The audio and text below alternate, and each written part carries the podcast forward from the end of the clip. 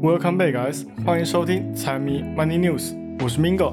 今天是二零二四年的一月二十八号。那今天呢，先跟各位报个喜事。虽然不能说是再次助长市场现在的多方态势，但是对于经济来讲，该担心的风险绝对又少了一个，那就是银行危机可能在未来不会再次的发生。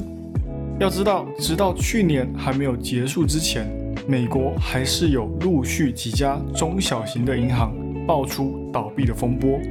如果联总会跟政府没有下场救济的话，是很难撑得过去的。而现在这个风波已经过去了，在他们的考量之下，也决定了一件大事。那这件事情也会决定今年降息的走向。所以，到底是什么事呢？接着，我们要来说一家从年初到现在股价都还在不断下探的个股。它不但是一家你应该不能忽略的企业，对于整个环境来讲，它也是一个龙头之一。那虽然近期的表现不是很好，在中国的市场还有被超过的势头，但是它对于未来的发展到底如何，也还是会同样影响到。同业的发展，只是就在这一次财报公布之后，市场也再一次对它感到失望。那所以是哪一家企业呢？最后，欧洲终于肯放手了，但是被释放的他好像也没有松一口气。这次被欧洲拷问了一波之后，他也失去了很多权利，不但要重新跟市场做竞争。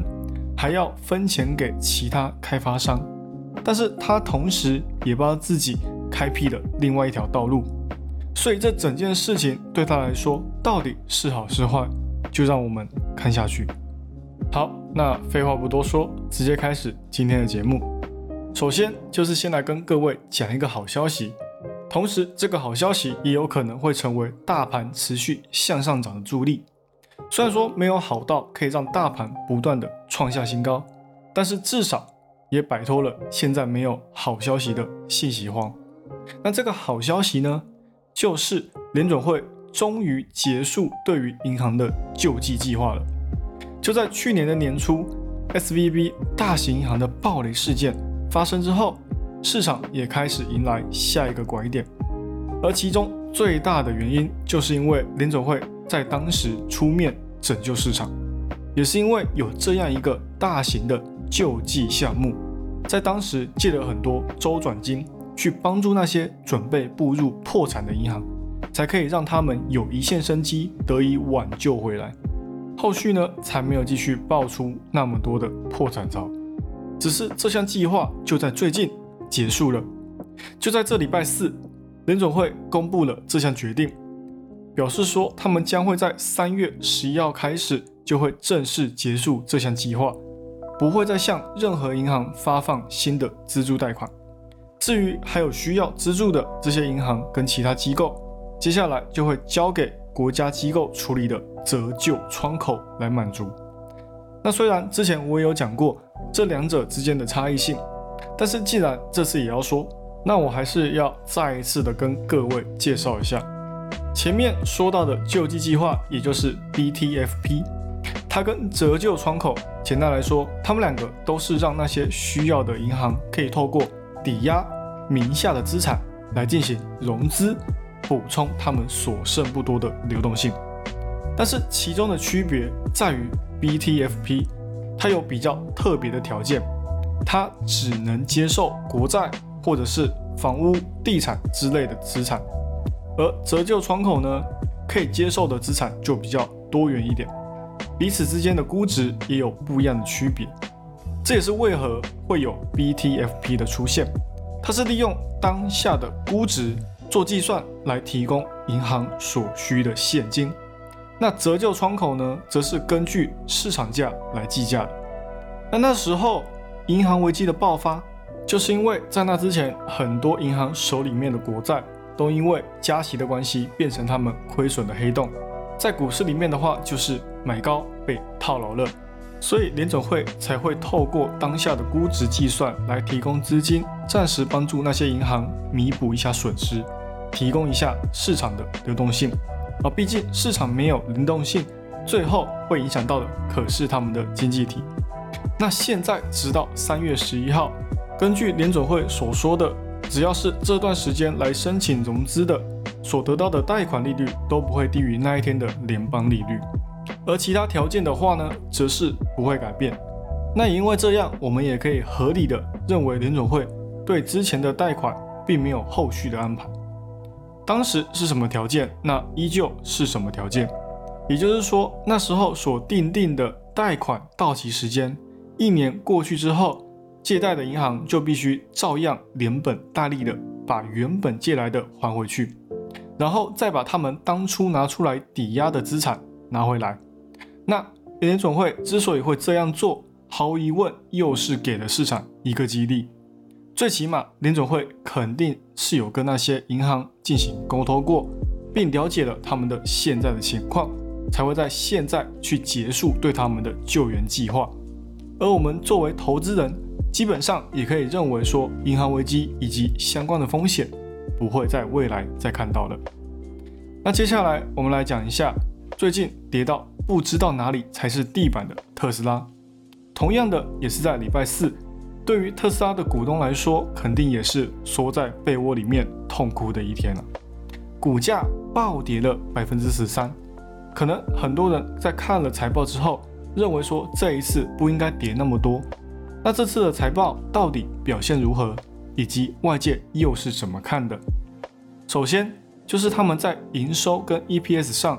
都低于外界的预期，毛利率也再度的下降，来到了百分之十七点六，运营利润率也来到了百分之八点二。最后，他们又给出了令人感到失望的 guidance，他们认为在今年的汽车增长将会比去年还要来的低迷。那在财报里面也没有特别提到是销量还是产量，但是对于他们来讲，这里指的很大概率会是产量。而外界看重的则是销量，因为销量对利润才会有直接关系。那在去年，特斯拉一整年的产量增长是落在百分之三十五，销量的话也有百分之三十八的增长。也就是说，今年的增长会非常明显的低于这两个水平。那他们的预期其实也对市场透露了一个消息，那就是他们不只是要提升销量。同时，也不是那个只会一昧的降价去牺牲利润的特斯拉，而其中最重要的原因，我想也是最不能忽视的，也就是他们的降价空间可能已经所剩无几。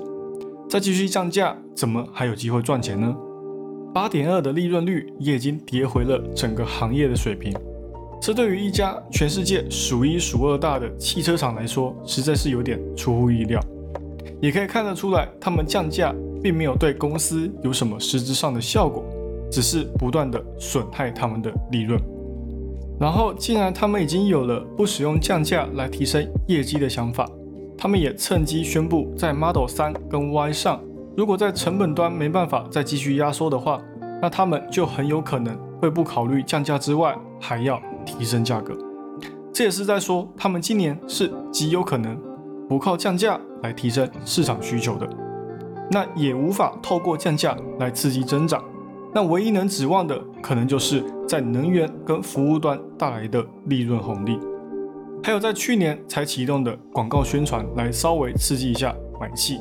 那这也是为什么他们不给出好的指引的因素。那这也让我们再次认知到一件事情，它不是马斯克口中所说的科技大厂，而是一家传统车厂。只是它的财报呢？又再一次的透露出一件事情，他们的车卖不出去，钱呢就进不来。那现在的利润水平也跟传统车厂都站在同一个水平上，并没有太多的区别。再用科技厂的估值来看的话呢，可能就有点太过溢价了。那它的 AI 跟英伟达的 AI 也真的不是同一个级别的。英伟达的 AI 跟科技端的贡献是真的可以帮助公司来创造营收的。而特斯拉的则有点像是他们的一个实验的过程。那以估值来看的话呢，还远远不能算是 price in。那这也代表说他们还是有很大的进步空间的。只是再根据最新的消息来看，特斯拉最快也要在明年的下半年才会推出新款的电动车，量产的话呢，则是在后年才会开始，也就是在二零二六年下一代车款才会正式亮相。那在这段时间，特斯拉是不是也会经历一段空窗期呢？接下来还有什么产品能够帮助他们在销量上保持上涨？今年难道就真的没有办法往上走了吗？的确，单靠最新出的 Cybertruck，很明显并不会跟 Model 3跟 Y 一样有那么大的需求，而且管理层也说产能爬坡很慢，技术上也有遇到不小的困难。这里也包括对于自动驾驶的研发，还有亲民车款的量产，都有严重的高估。之前马斯克就有特别说过，因为自动驾驶的原因，所以暂时还不打算生产便宜的车型。只是现在遇到了技术上面的困难，业绩上也遇到了无法增长的情况，他们也不得不提早把下一代车款的研发往前挪。而就算现在要把未来五到十年之间的计划提前，也不代表说之后的业绩就会表现得比较好，只是单从现在的股价上面来看，投资人也有点被公司给弄糊涂了，不断在超买跟超卖之间来回震荡。那对于特斯拉这种量能巨大的股价来说更是如此，不知道会不会跟之前 Model 3还没有量产之前的股价一样，来回震荡，直到 Model 3推出之后，股价才会有值得增长。让我们来期待下特斯拉的未来。最后再来讲个小消息，对于苹果来说，简直就是雪上加霜的事，但是同时也是为他们开启的另一个市场，也就是欧洲终于又重新释放苹果的 App Store。那这之前我也有说过，他们如果想要获得欧洲的数字法案认同，那就必须要重新打开市场，开放竞争，而这也会对于公司的服务营收造成威胁。那现在重新开放之后，苹果有做出什么改变吗？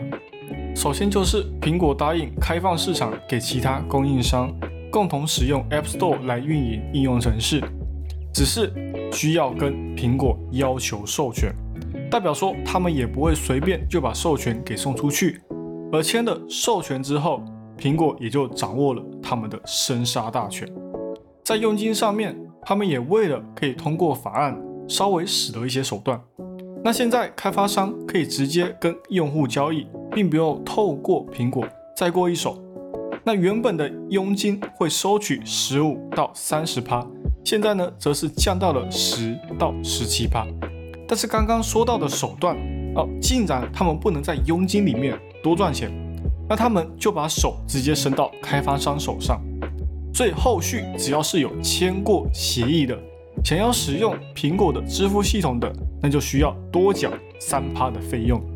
安装用户上面的增长也有另外一套的收费标准。苹果还搞出了年费的方案费用。那如果开发商除了苹果这还想要在其他地方推行应用的话，他们还会再收取另外一笔费用。所以就是看起来佣金降低了，但是在其他地方却又被收取了更多的费用。那这对于我们投资人来讲，我们又要怎么看呢？那这对于苹果来说，或许又是另外一个服务营收增长的契机哦。但是，假如说影响比较大的话，那这对于苹果来讲又意味着什么？对于苹果来说，或许又是另外一个服务营收增长的契机。但是，假如说影响比较大的话，又会对股价的估值造成多大的影响呢？再怎么质疑，也不要质疑苹果的魅力。这是长久以来对于国民来说的一套标准，加上苹果的设备也不是只有手机市场，在平板跟笔电上面，苹果也占有一席之地。所以只要苹果的用户愿意付出费用，苹果是完全不用担心会有失去用户的风险。那现在呢，佣金又降低，只要不会对盈利有损，那相信苹果也会很快在其他地区实施这项措施。那这对于股价来讲，可能也是一大利好。对于那些开发商来讲，最终的影响也不会到很大。所以整体对于苹果来说，只要不会伤及它的利益，对于它来讲都是非常大的优势。好了，以上就是今天的财经大小事，财迷 Money News 偏阅览国际财经。让你不再对财经感到陌生，让财经与你没有距离。喜欢我节目的朋友们，帮我多多推荐给你的亲朋好友，记得 follow a Share 一定要给它按下去。还有不要忘了财迷有 IG 跟 Facebook 哦，请大家多多帮财迷捧场起来。那就这样喽，我是 Mingo，我们下期再见，拜拜。